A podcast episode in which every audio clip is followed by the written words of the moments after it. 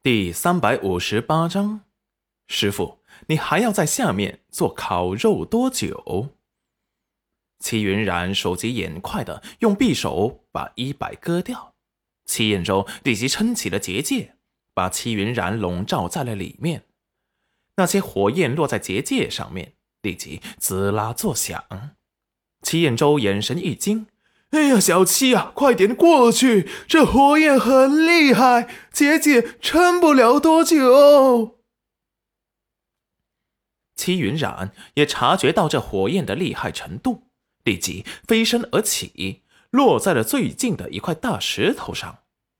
只见他们刚踏上这块巨石，后面来时的路就突然消失了，掉落了下面的火焰当中。那些巨石还没接近火焰。就已经被烧焦成了灰了。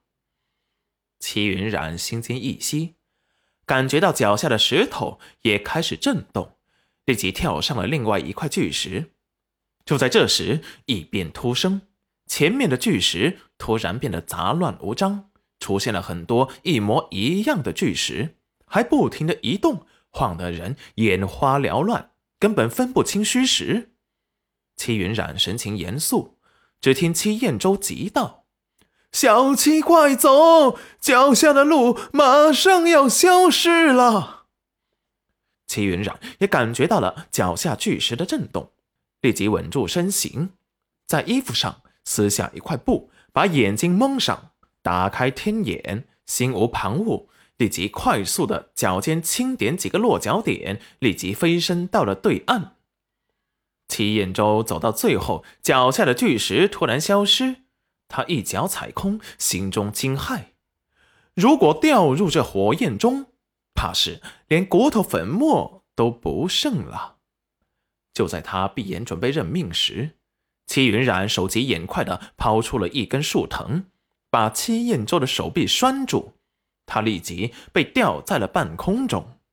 戚彦周感觉到了脚下灼热炙烤的滋味，感觉脚掌都要被烧焦了，刺痛感让他觉得自己快死了。在城主府临时镜里的画面被穆清晨看见，心底胆颤，担忧的立即走近一看，恨不得自己的手能够伸进去，帮戚云染把戚彦周给提上去。齐彦周感觉到突然手臂一紧，他立即睁开了眼，只见戚云染拉着一条树藤，费力的拉着他，感动的热泪盈眶。还是他的徒儿对他最好。齐云染快要坚持不住了，师傅，你还要在下面做烤肉多久？我快坚持不住了。手上猛地一用力，提了上来。齐彦周也顺着这力道，在峭壁上找到落脚点一荡，立即飞身到戚云染的身边。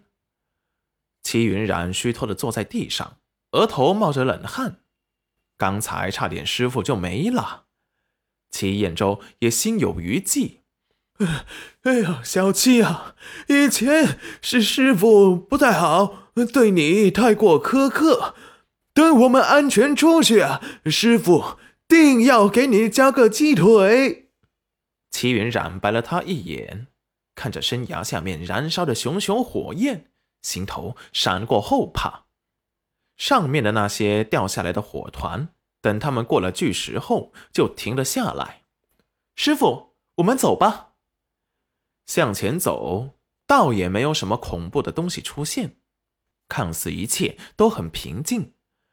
只见一片宽阔的草原出现在了戚云染的眼前，草原上辽阔无边，微风徐徐吹来，感觉不到有任何的危险。那草丛里还有正在吃草、无忧无虑的野兔，看得戚云染和戚彦周一阵眼热。别说，他们来了这么久了，也是饿了。于是。戚云染手中的石子发出，立即把几只野兔给打晕了过去。七燕州找了些天然的调料，七云染就拿着兔子在离草原不远的西边清洗兔子剥皮，准备烤兔。七燕州找了些柴火，用灵火符点燃，七云染把兔子就架在上面烤，一边烤一边还用青草刷着七燕州找到的调料，突然。平静的草丛里传来了一阵细微的声音。